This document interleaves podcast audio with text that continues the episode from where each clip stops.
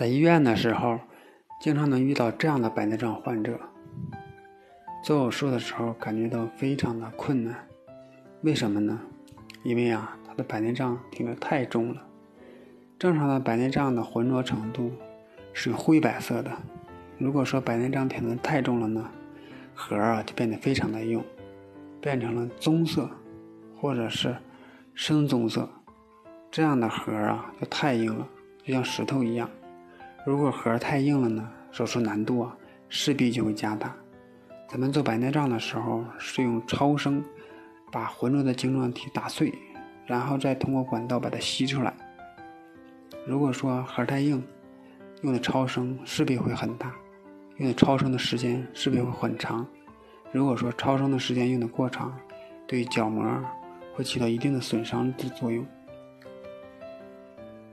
角膜损伤如果过重了，就会发生角膜水肿，角膜严重的时候，就变得非常的明显，看东西看不清楚，恢复起来特别难。如果说角膜内皮数少的话呢，对角膜的恢复也是非常慢的。如果说严重的话，可以导致角膜时代长。如果白内障还特别重的话呢，核啊特别硬。还容易掉到后方，掉到玻璃体里头，手术的风险也是很大的。硬核的白内障很考验眼科医生的技术。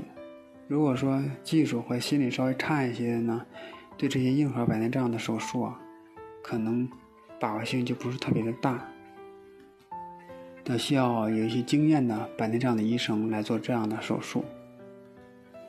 再有就是手术的时候，一定要好好的配合大夫。手术配合的好呢，手术啊就比较顺利；如果手术配合的差呢，手术当中啊，一个是容易伤到，再一个，手术的时候，如果说不配合大夫的话，较着劲的话，手术起来可能就容易发生一些其他的意外，增加了手术的难度。所以说呢。告诉老年的朋友，如果说白内障发生了，尽量要早一些做白内障手术。再一个就是手术的时候啊，一定要尽量配合医生。